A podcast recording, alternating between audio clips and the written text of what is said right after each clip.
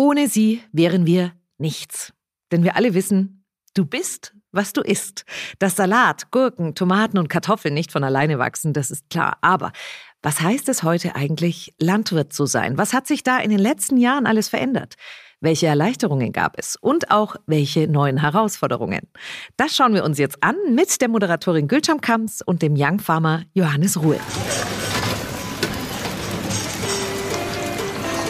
Zum Hierhören oder Mitnehmen? Der Podcast zur Gastronomie der Zukunft. Ihr Lieben, lasst mich mal mit einfachen platten Zahlen anfangen. Das ist vielleicht nicht gleich sexy, aber Ihr werdet überrascht sein, da bin ich mir ganz sicher. Und beim nächsten Burger oder Pommes könnt ihr mit dem Wissen eure Freunde oder Familie überraschen. 1969 hat ein Landwirt 17 Menschen ernährt. Wie viele sind es heute? Was glaubt ihr? 137. Ein Landwirt ernährt im Schnitt 137 Menschen. Krasse Zahl, oder? Vor allem, wenn ihr euch mal überlegt, wann ihr wirklich mal darüber nachgedacht habt, woher kommen meine Lebensmittel eigentlich? Was steckt da dahinter? Wie viel Arbeit muss da geleistet werden?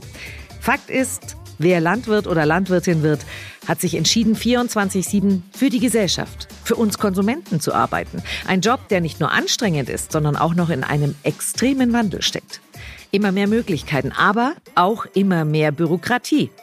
Immer mehr Ansprüche von uns Kunden. Nachhaltig soll es sein, wenn es geht, auch noch Bio, aber am Ende dann auch, lieber Landwirt und Landwirtin, freundlicherweise nicht zu teuer. Hm.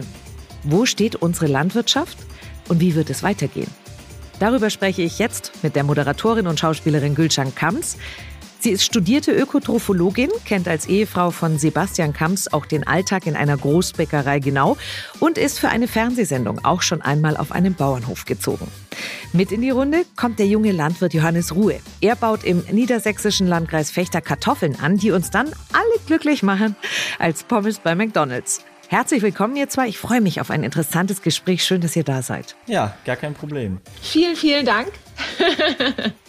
Johannes, wir starten mit dir. Du bist einer der McDonalds-Landwirte. Das heißt, unter anderem von deinem Hof kommen Kartoffeln, aus denen dann Pommes bei Mc's werden. Gib uns doch bitte mal einen kurzen Einblick in deinen Tagesablauf ich will mal so sagen, es gibt keinen strikten Tagesablauf. Je nach Jahreszeit, je nach Wetterlage haben wir immer einen anderen Tagesablauf, weil wir uns ja danach auch richten müssen und danach auch unsere Arbeiten aufteilen müssen. Aber an sich versuchen wir immer morgens um 7 Uhr zu starten und dann nochmal einmal alles durchzusprechen mit allen Leuten, die dann irgendwo hier im Betrieb beteiligt sind. Und dann geht's los auf die Feldarbeit oder die Stallarbeit, je nachdem, wie es dann halt das Wetter und, und äh, die Gegebenheiten zulassen. Ein enger Freund von mir ist Landwirt in Südtirol und der hat Kühe und dessen Tag beginnt immer um 4 Uhr. Egal, ob wir bis 3 Uhr nachts gefeiert haben, der steht um 4 Uhr im Stall. Wenn du jetzt mal eine Runde irgendwie unterwegs warst und erst später ins Bett gekommen bist, darfst du dann auch erstmal um 8 oder um 9 aufs Feld oder ist das schon sehr rigide? Also es ist sehr unterschiedlich, je nachdem, welche Arbeiten anstehen. Einige Arbeiten, da muss man schon echt dann an der Zeit sein, wenn es notwendig ist, äh, also morgens oder abends. Und andere Arbeiten, die kann man dann schon ein bisschen schieben, aber in der Regel in der Saison hat man gar nicht die Zeit, dann äh, sich da morgens nochmal zwei, drei Stunden rauszunehmen. Dann muss man wirklich jeden Tag äh, durchziehen. Was ihr bisher noch nicht gesehen habt, Gülcan hat schon heftig den Kopf geschüttelt. Leider machen wir ja in Anführungsstrichen nur einen Podcast, weil sonst hättet ihr das gesehen. Denn auch du hast ja schon reingeschnuppert. Du warst 2020 für die McDonald's Landleben Challenge zu Gast auf dem Hof eines Landwirtes. Was hat dich am meisten überrascht oder beeindruckt damals? Also ich weiß, dass unsere Landwirte in Deutschland eine wahnsinnige Arbeit leisten und äh, dass das wirklich so komplex ist. Ähm, die meisten haben tatsächlich sogar studiert, was ganz viele einfach nicht wissen, weil das alles unter einen Hut zu bekommen, ist nun mal echt eine Meisterleistung. Das ist fast so, wie wenn ich das in meiner Branche mit Musical-Darstellern äh, vergleichen würde. Du musst singen, tanzen, performen, alles in einer Sekunde und alles unter einen Hut bekommen, ähm, in kürzester Zeit natürlich. Und ähm, als ich dort ja unterwegs war, gerade bei Landleben, habe ich diesen riesengroßen Hof kennengelernt, die Menschen und auch diese Liebe zu den Tieren ähm, hat mich sehr beeindruckt. Also ich war auf einem Rinderhof. Ich habe auch vor einigen Jahren mal auch auf einem ähm, ja, Bauernhof gelebt und gearbeitet tatsächlich. Und du hast ganz genau recht. Wir sind jeden Tag um vier Uhr aufgestanden, weil die Kühe, ähm, die können nicht später gemolken werden. Da, da kann man nicht warten. Man kann eine Kuh auch nicht einen Tag einfach so stehen lassen, wenn man gar nicht so ein, ja, wenn man gar nicht so diese Gedanken hat und und überlegt, ach du, ich mache mal mir auch ein schönes Wochenende, wie alle anderen Menschen, die machen mal auch irgendwie einen Wochenendtrip und die die Tiere, die wir als Landwirt haben, die kommen ja mal ein, zwei Tage klar mit Wasser oder so. Man kann ja ein Tier überhaupt nicht alleine lassen. Es ist ein Fulltime-Job, eine Lebensaufgabe. Und das bewundere ich wirklich sehr. Also ich komme auch selber vom Land und ich weiß auch, wie das alles ist, wenn man da aufwächst. Es ist einfach, ganz ehrlich, einfach auch schön. Du bist studierte Ökotrophologin. Ja, Jetzt haben wir dich erstmal so als, als Viva-Girl im Kopf. Ja, du bist Ja, ja, temperamentvoll, ein, ein äh, eher lauterer Mensch, was ja wunderbar ist. Die muss es ganz dringend geben in unserer Gesellschaft. Woher kommt diese Liebe zur Landwirtschaft? Also ähm, ich glaube, das, was man von mir aus der Öffentlichkeit kennt, ist natürlich äh, Spaß und Entertainment und Viva, wie du es wirklich auch schön auf den Punkt gebracht hast. Das ist auch ein Teil von mir und meiner Persönlichkeit, absolut. Aber auch ein ganz großer anderer Teil ist einfach total zurückgenommen, ruhig, naturverbunden und gerade auch unsere Landwirte, die sich darum kümmern, dass 83 Millionen Menschen fast alles zur Verfügung haben. Weil wenn wir einfach nur darüber nachdenken, okay, ja, der Landwirt, der Milch macht, ja, das ist ja nur Milch. Aber was wird dann aus der Milch alles auch noch produziert? Ne? Ähm, ob die, die Kette ist ja unendlich, was in den Supermarktregalen steht. Und deswegen haben wir halt auch zum Beispiel eine riesengroße Auswahl an Käse. Wir haben hunderte Käsesorten, aber natürlich, weil unsere Landwirte so Vollgas geben. Also ich finde, das ist einer der ehrenwertesten Berufe äh, auf der Welt. Das meine ich total ernst. Lass dich fallen, Ja, Johannes. danke schön. Ja. das ist die Wahrheit. Absolut. Und über Ja. die Wertschätzung und auch die Kraft und die Total. Arbeit, die da drin steckt, sprechen wir gleich noch. Ja. Äh, Johannes, ganz viele entscheiden sich mittlerweile gegen die Landwirtschaft, weil wir ja gerade schon ein bisschen skizziert haben, was das eigentlich bedeutet, nämlich äh, 24-7 immer parat zu sein. Genau. Du bist Ja. trotzdem in den Hof deiner Eltern eingestiegen. Warum Ja. hast du dich dafür entschieden? Es gab im Prinzip nie diesen einen Moment, der gesagt hat, jetzt ist es soweit, jetzt weiß ich, jetzt will ich Landwirt werden. Also es ist einfach von Kind auf an reingewachsen, immer mitgekommen, immer mitgefahren, die guten, die schlechten Seiten gesehen, alle Seiten kennengelernt, weil man sofort mit reingenommen wurde. Und das ist halt der Vorteil, wir sind ein ganz normaler Familienbetrieb. Im Prinzip arbeiten hier meine Mutter, mein Vater und dann ein Auszubildender und mittlerweile dann ich Vollzeit und dann meine Geschwister auch noch. Und dadurch, dass einfach so die Nähe da war, hat man alles gesehen und das hat einen so begeistert, dieser Bezug speziell zur Natur und diese Erfolge, die man hatte, wenn man dann die Kultur gepflegt hat, angebaut hat und nachher geerntet hat, das löst einfach so eine große Begeisterung in einem aus. Dann weiß man aus diesem, was man hier geschaffen hat, daraus werden hochwertige Nahrungsmittel, die im Prinzip, wie gerade schon gesagt wurde, Deutschland ernähren. Und das ist irgendwie so ein schönes Gefühl, dass ich wusste, das äh, will ich werden. Das Wahnsinn, will ich ja. machen in, mein, in meinem Leben. Ja, es ist was Wertschöpfendes, Wertschaffendes, was du da Ja, machst mit deiner. Familie. Sehr schön. Du bist Vertragsbauer Genau. eines McDonalds-Lieferanten, nämlich Agrarfrost. Das ist ja ein Familienunternehmen. Wie müssen wir uns das vorstellen? Was machst du da genau? Agrarfrost ist ja der Produzent der Pommes für McDonald's. Und wir haben eine sehr, sehr, sehr, sehr enge Zusammenarbeit mit äh, dieser Firma. Also wir kriegen große Beratung oder viel Beratung und haben dann auch einen gemeinsamen Pflanzenschutzmitteleinkauf und jederzeit die Möglichkeit, dieses abzustimmen. Was, was für Maßnahmen sollen jetzt gemacht werden? Wie können wir die Kultur am besten pflegen und behandeln, damit wir zum Ende hin die besten Qualitäten und die besten Kartoffeln halt erzeugen? Diese enge Zusammenarbeit, das ist im Prinzip das Entscheidende bei dem Vertragsanbau. Und Offenheit auch. Darf da auch mal so eine nicht so schöne Kartoffel dabei sein oder müssen die alle einer DIN-Norm entsprechen? Modelkartoffel Die Modelkartoffel. von Johannes. Johannes Topmodelkartoffel. Ja. Nur bei McDonalds. Also die, die, die Kartoffeln, es geht letzten Endes nicht um die Schönheit der Kartoffel, sondern um das, was drinsteckt, dass wir halt super Qualitäten haben, dass sie schmeckt, dass sie gut aussieht oder dass die Pommes nachher gut aussieht. Wenn die, die Kartoffel dann nachher etwas krumm ist, dann kann die Pommes, die da rausgeschnitten werden, ja immer noch super sein und perfekt schmecken. Und von daher ist es nicht so, dass die Kartoffeln alle oval sein müssen und genau, ja, ohne irgendwelchen Fleck sein müssen. Aber natürlich muss eine gewisse Qualität erfüllt sein. Also, dass jetzt nicht irgendwie grüne Stellen oder sowas an den Kartoffeln sind. Die werden natürlich aussortiert. Vielen Dank für dieses Bild, weil ich habe es gerade im Kopf, wie du über den Acker läufst und zu jeder Kartoffel sagst, ich habe heute ein Bild für dich. Du bist im Recall. Ich auch, ich auch. Und ich musste gerade deswegen nochmal so, dass ich hast ganz, ganz leise nochmal gelacht, Johannes, als du gesprochen hast. Also man kann sich wirklich in die Fantasie dann äh, reinversetzen. Also jetzt haben Wahnsinn. wir ja Diversität bei Kartoffeln oder wo sind wir hier angekommen? Ne? ähm, nein, aber ich meine jetzt mal ganz Spaß beiseite. Die McDonalds Pommes sind einfach legendär. Definitiv. Egal, ob man äh, Fleisch isst oder nicht oder egal, ob man Fastfood mag oder nicht, aber die Pommes von McDonalds, die haben doch einfach einen Preis verdient. Und das liegt auch mit an dir, Johannes. Danke. Bitteschön.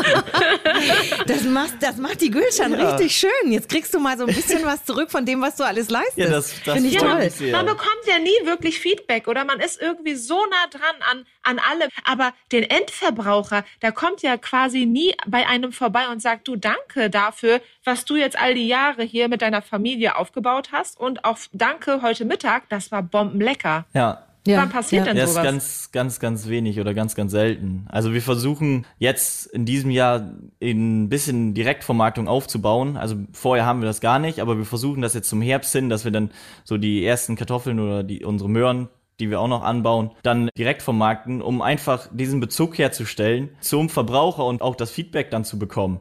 Um so eine Sachen, wie jetzt gerade gesagt wurden, dass sie, dass man gelobt wird dafür, das freut einen tierisch. Und sowas hört man so gerne. Ah, das ist schön, das freut Oh, wie mich. schön.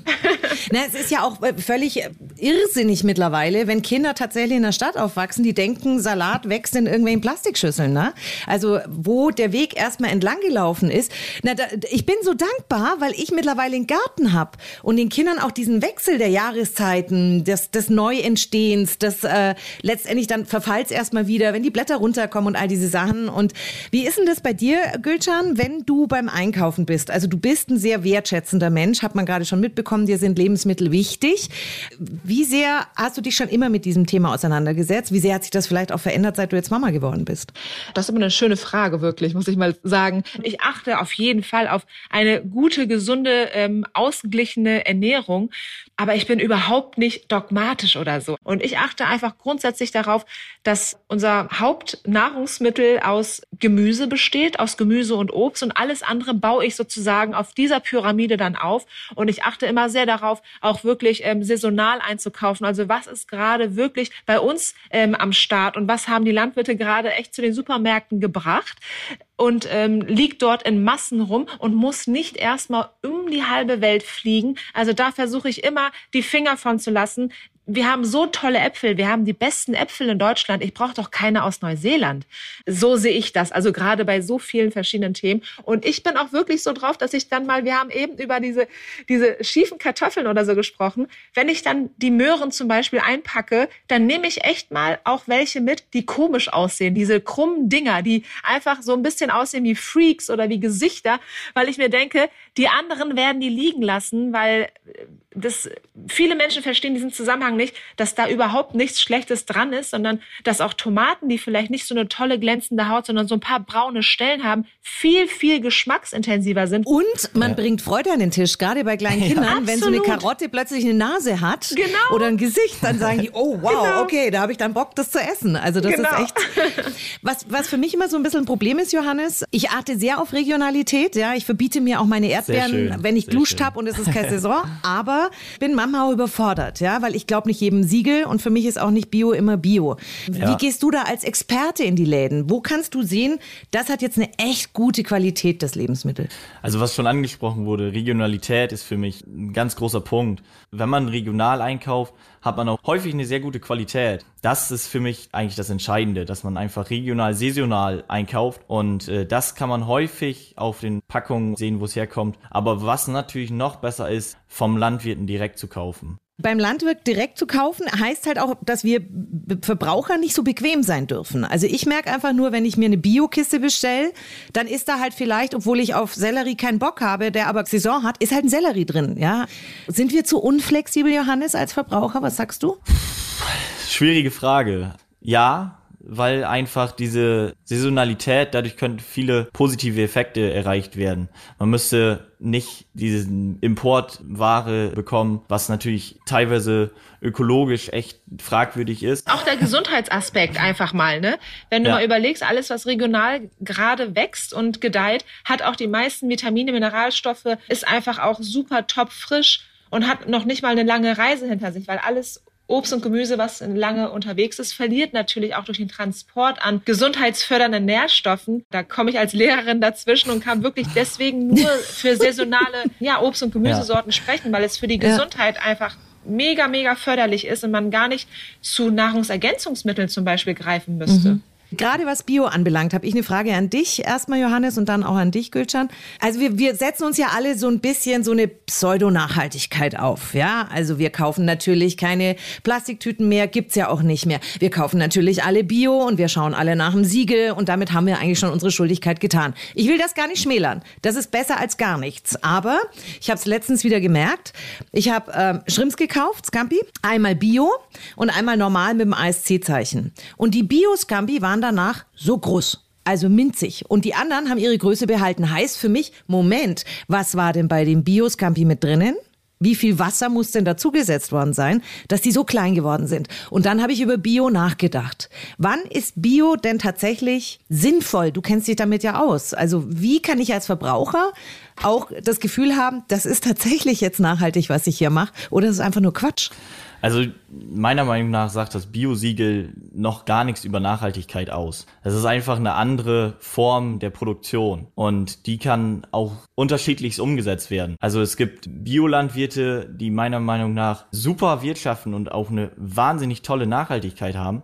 Aber dann gibt es auch welche, die im Prinzip auch wenn sie Bio produzieren, aber da dann einfach Standard irgendwie versuchen, die Produkte zu erzeugen und dann zu verkaufen.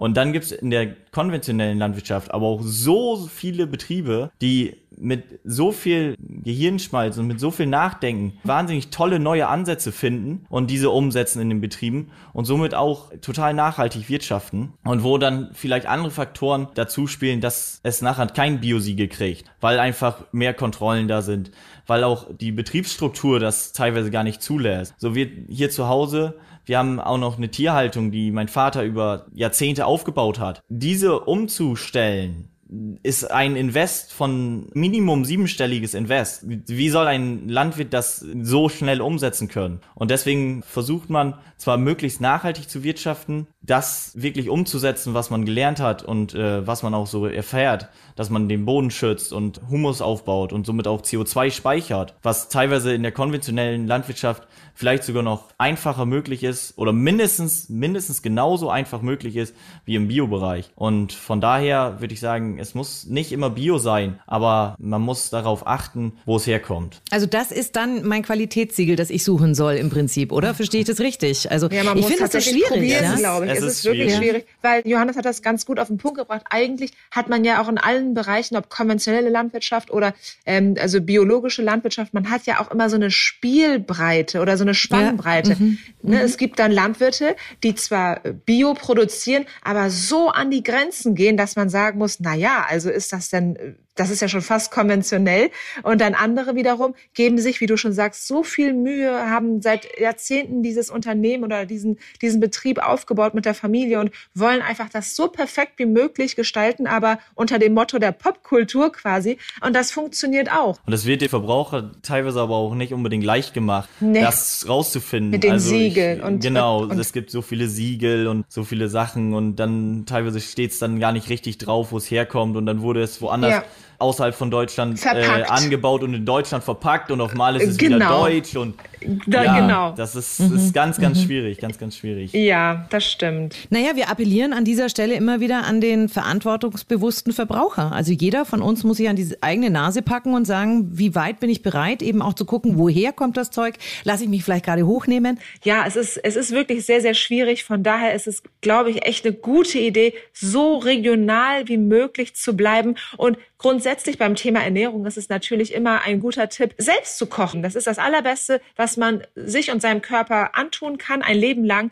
Wenn man sich zu 75 Prozent gesund ernährt und darauf achtet, was alles auf den Teller kommt, darf man auch 25 Prozent Spaß haben. Ja. Wunderbare Überleitung. Das war gerade meine nächste Frage.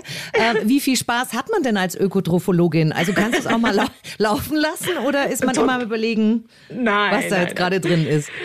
Ähm, es ist zum Glück in mir drinne, so dass ich wirklich, wenn ich ein Produkt in der Hand habe, weiß ich direkt, was ist ungefähr drinne, wie ist die Kalorienzahl verteilt und so weiter, weil du lernst das ja nun mal. Das ist ja das A und O von einem Ökotrophologie-Studium, dass du da wirklich auch ein paar trockene Sachen mitbekommst. Ähm, und da sehe ich aber auch immer so ein bisschen die Problematik für den Verbraucher. Ich finde auch jemand, der davon nicht so viel Ahnung hat, müsste im Supermarkt sofort sehen, was ist drin, was ist drauf, auf was muss ich achten. Ne? Es ist manchmal ein bisschen zu kompliziert für Verbraucher, die nicht so eine mega Leidenschaft dafür haben, was ja vollkommen okay ist.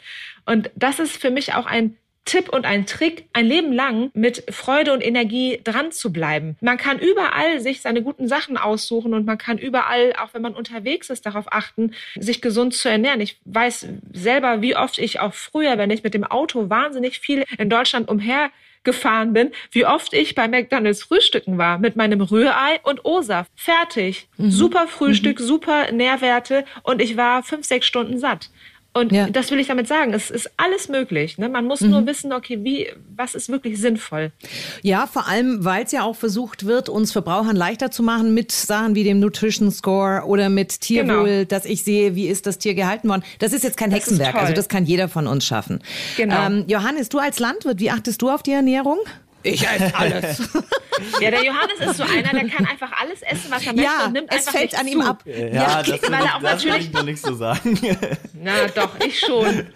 Aus dem Alter bin ich dass wir, dass wir sauer sind, wir Frauen. das, das war mal.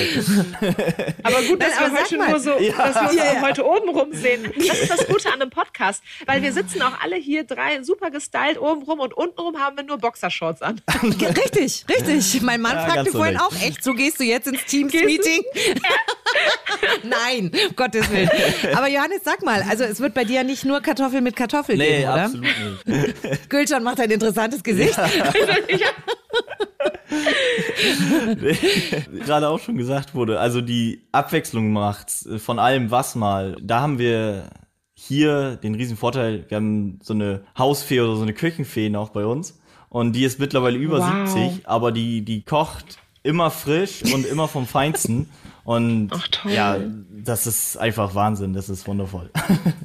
und so. Oh, das ist Luxus. Ja, das so ist Luxus. Ja, ja, ja, ja, ganz sicher. Gerade das neidvolle Gesicht von Gülcan und mir.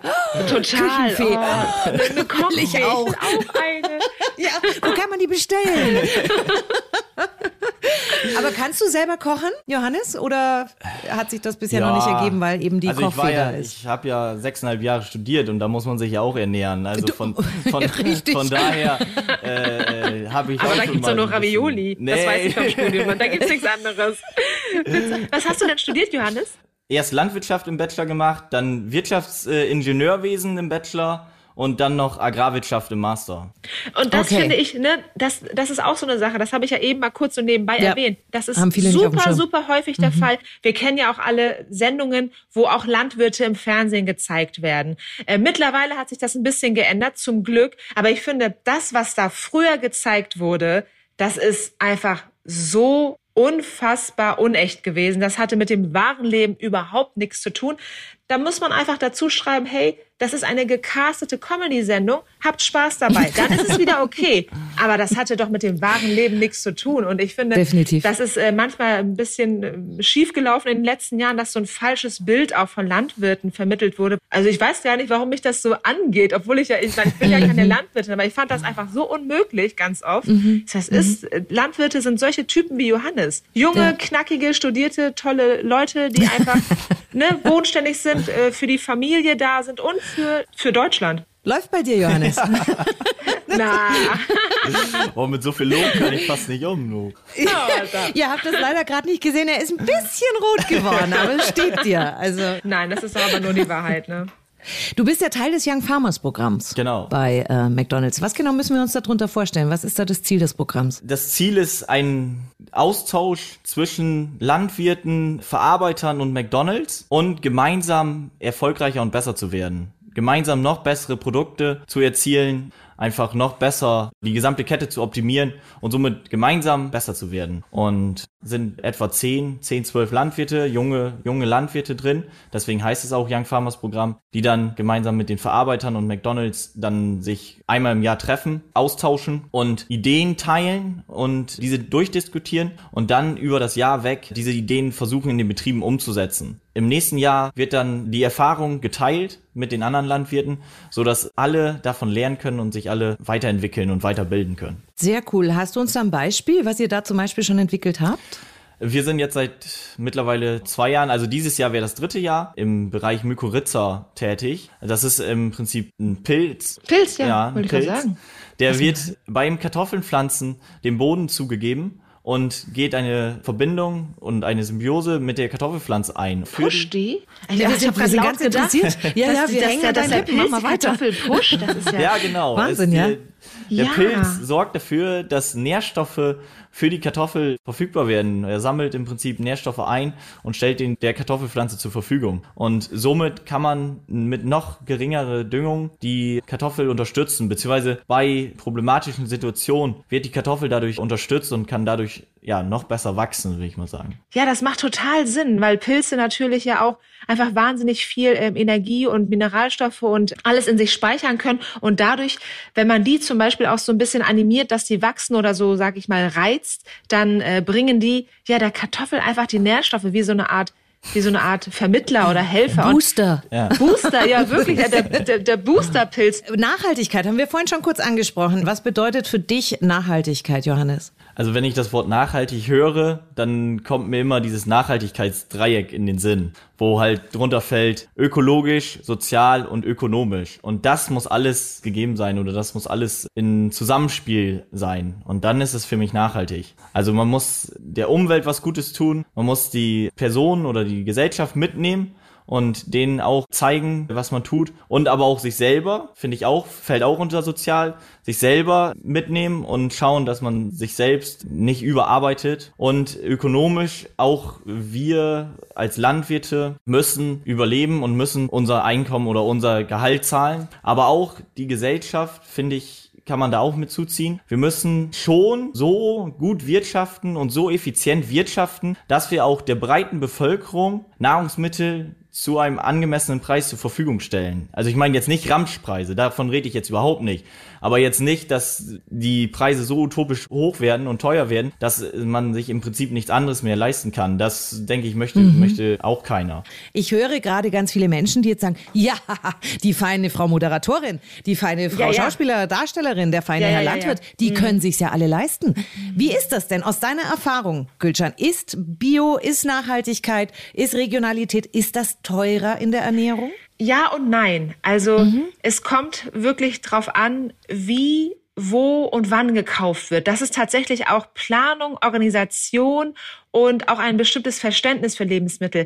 Wenn ich einfach nur ungebremst in einen Superbiomarkt laufe und so einkaufe wie im Discounter, dann wird habe ich ein Problem. Das, ja, und das wird dann dreimal so teuer. Auf jeden, jeden Fall. Fall. Da gibt's gar ja. keine Diskussion.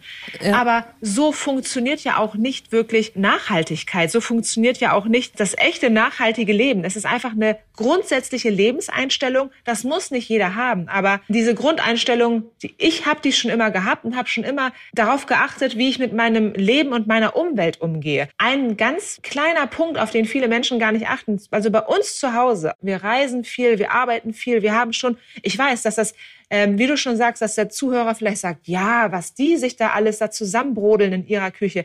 Es ist aber auch so, obwohl ich ein ich weiß, vielleicht einen anderen Lebensstil habe, wird bei uns nie was aus der Küche weggeschmissen. Lebensmittel werden bei uns nie weggeschmissen. Es wird entweder eingefroren, es wird zu einem anderen Lebensmittel oder zu einem anderen Gericht verwertet und es wird auch so eingekauft, dass das Sinn macht. Und wenn ich mal wirklich in die Bredouille komme und weiß, oh mein Gott, mein Kühlschrank ist noch ein Viertel voll und ich bin jetzt vielleicht zwei Wochen nicht hier, dann packe ich das zusammen und gebe das jemandem, den ich kenne.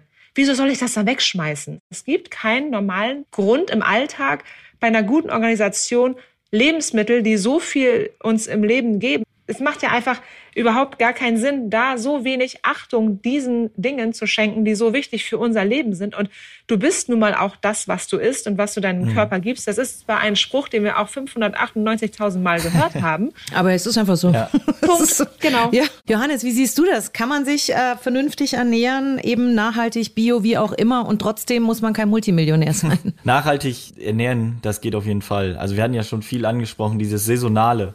Und dann mhm in der Saison sind die Produkte auch vom Preis her häufig günstig, vollkommen im Rahmen und nicht überteuert genau. oder sonst irgendwas. Wie Goldstein auch schon sagte, wenn man sich ein bisschen Mühe gibt und so ein bisschen schaut, was ist denn aktuell äh, da und was ist was ist möglich und was kann ich kaufen, ich denke, dann kann man auch mit einem ganz normalen Einkommen sich nachhaltig ernähren. Und da muss man aber auch vielleicht nicht ganz genau nur auf Bio achten. Also ich schätze, wenn du einen Landwirt aus der Region hast, wo du den Bezug zu hast, dann kriegst du häufig super Qualitätslebensmittel und direkt vom Landwirten, also mit den kürzesten Wegen, die man überhaupt erreichen kann. Und das ist häufig, denke ich, mehr wert als ein Bio-Lebensmittel von einem, ja, von einem Landwirt oder von einem Land, wo man gar nicht weiß oder wo man gar nicht weiß, wo es herkommt. Sag mal, Johannes, du hast es gerade angesprochen, das Saisonale. Was macht ihr mit euren Kartoffeln im Winter? Wie läuft das dann? Also, ja, ich habe keine Ahnung. Ja. Werden gelagert, oder? Wahnsinnig gute Frage. Wir haben zu Hause kein Lager. Also unsere Kartoffeln werden wirklich direkt vom Feld äh, nach Agrarfrost mhm. gebracht, wo sie dann zu Pommes äh, verarbeitet wow. werden. Und also frischer und direkter geht's eigentlich gar nicht. Aber Lagerung ist möglich und das ist dann einfach in großen Hallen, die dann gekühlt werden und speziell belüftet werden.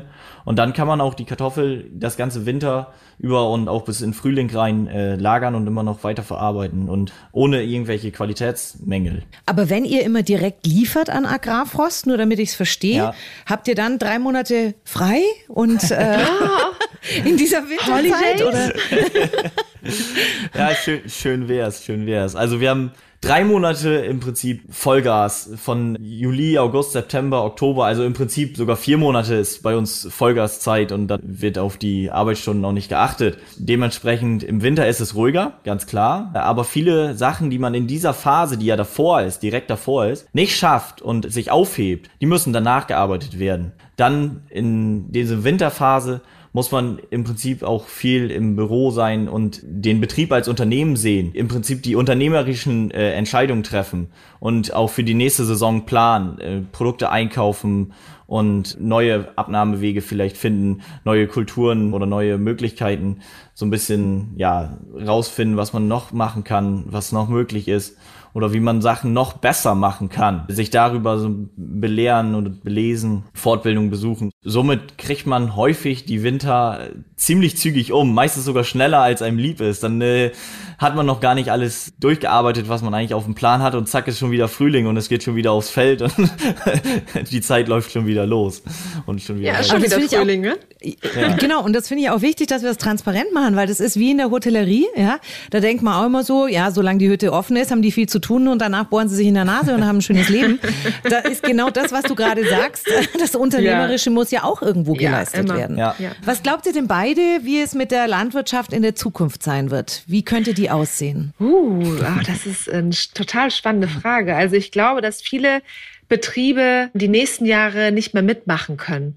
Man muss ja auch mal ehrlich sagen, egal in welchem Bereich man im Leben schaut, es ist ja auch einiges Marketing und es hat ja auch einiges mit der Person selber zu tun, ne? Und Vitamin B und Kontakte und diese zu pflegen und sich zu organisieren und das alles zu gestalten, das meinte ich ja ganz am Anfang. Landwirt ist ein ist ein schwieriger Beruf. Für, für, das muss man auch wirklich fit sein und Köpfchen für haben und auch einfach wissen, wie überlebe ich die nächsten Jahrzehnte und auch langfristig denken und nicht nur kurz- und mittelfristig planen. Und da glaube ich wirklich, da werden nur die Guten übrig bleiben. Was ja nicht schlecht ist, aber auch klar, schade für viele, die dann verschwinden werden. Das war, ja, schon, war schon eine sehr gute Antwort. Im Prinzip kann man das oder kann ich das auch zum Großteil so wiedergeben. Mhm. Es wird sich in den nächsten Jahren noch viel tun. Es ist eine wahnsinnige Entwicklung da. Wir haben viele Betriebe, die vielleicht auch keinen Nachfolger haben und dann ausscheiden. Somit denke ich, die Betriebe werden nicht wieder kleiner werden. Was auch ein Riesenpunkt ist, ist einfach die absolute Bürokratie, die mittlerweile auf den Landwirten lastet. Die müssen alles melden und Register führen und Bücher führen und das ist für viele kleine Betriebe auch zu einer so großen Hürde geworden, dass es echt schwierig wird. Was eigentlich schade ist. Schade für, für diese Betriebe, weil die ja auch super Arbeit leisten und super Produkte erzeugen. Es Ja. gibt auch ganz, ganz viele neue Ansätze, wo man auch absolut abwarten muss, was sich daraus entwickelt. Also Vertical Zum Beispiel? Farming, also sprich Anbau in, in, Ja, in genau, großen, das ist auch- großen Ja. Industriehallen und sowas.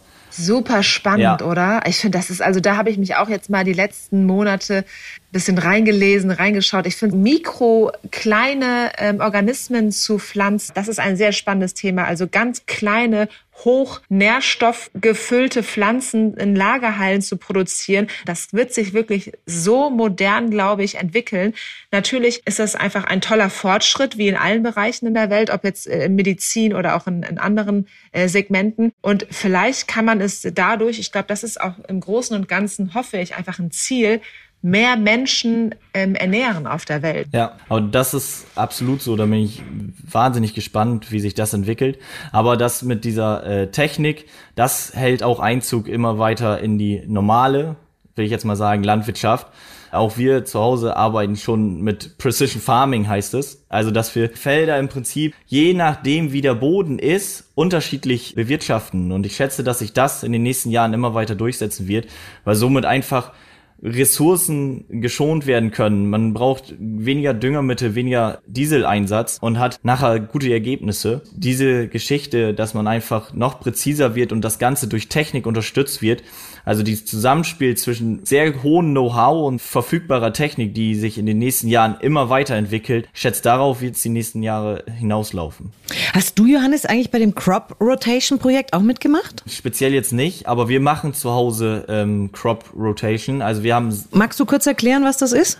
Also Crop Rotation heißt, dass man eine Fruchtfolge einhält, dass man jedes Jahr eine andere Frucht auf dem Acker anbaut. Wir zu Hause haben mittlerweile sechs Kulturen im Anbau und die tauschen wir immer auf den Feldern. Jede Kultur hat für den Acker einen anderen Vorteil und die Kulturen unterstützen sich auch gegenseitig. Also wenn man zum Beispiel ein, ein Getreide nach einem Raps anbaut, dann hat der Raps gute Pfahlwurzeln gebildet und durch diese Wurzelgänge kann dann das Getreide wieder wachsen, sich besser entwickeln. Du hast schon gesagt, wahnsinnig viel Bürokratie, Johannes. Was müsste sich noch ändern? Die Bürokratie werden wir nicht abschaffen. Willkommen in Deutschland. Ja, genau. Also das, ist aber in allen nicht Bereichen funktionieren. so. Jeder kleine Handwerker hat Definitiv. das schlimm. Ja, ja, ich glaube, es ist echt Genau. never, never Ja. ending story. Ja.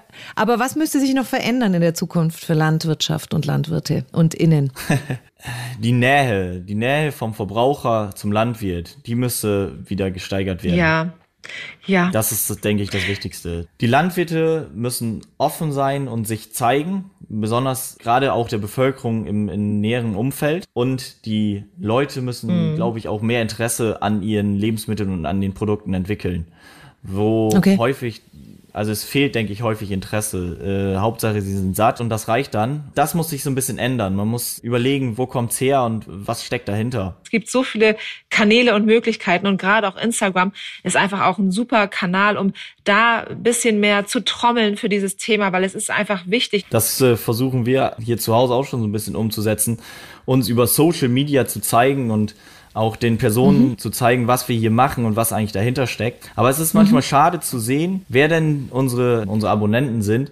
Es sind in der Regel, ich würde jetzt mal über den Daumen peilen, fast 90 Prozent Leute, die mit der Landwirtschaft auch Kontakt haben. Da haben wir noch nicht so herausgefunden, wie kriegen wir auch die anderen angesprochen und wie kriegt Durch mich. ja, Ich wollte gerade sagen, ihr glaub, beide, connectet euch machen. doch bitte. Macht was zusammen. Gülcan ja- zeigt das dir, wie das- das mit Insta geht, dass Absolut, man das ist dann- richtig sichtbar wird. ja. Absolut, das ist äh, so wie überall im Leben. Bestimmte Symbiosen bringen einfach total viel. Und warum nicht auch ähm, Entertainment und äh, Landwirtschaft? Es geht einfach alles zusammen, wenn es echt und authentisch ist. Dann sagt Absolut. mir bitte Bescheid, wenn ihr beide euren Insta-Account so ausgebaut habt, dass der richtig sexy über Landwirtschaft uns berichtet.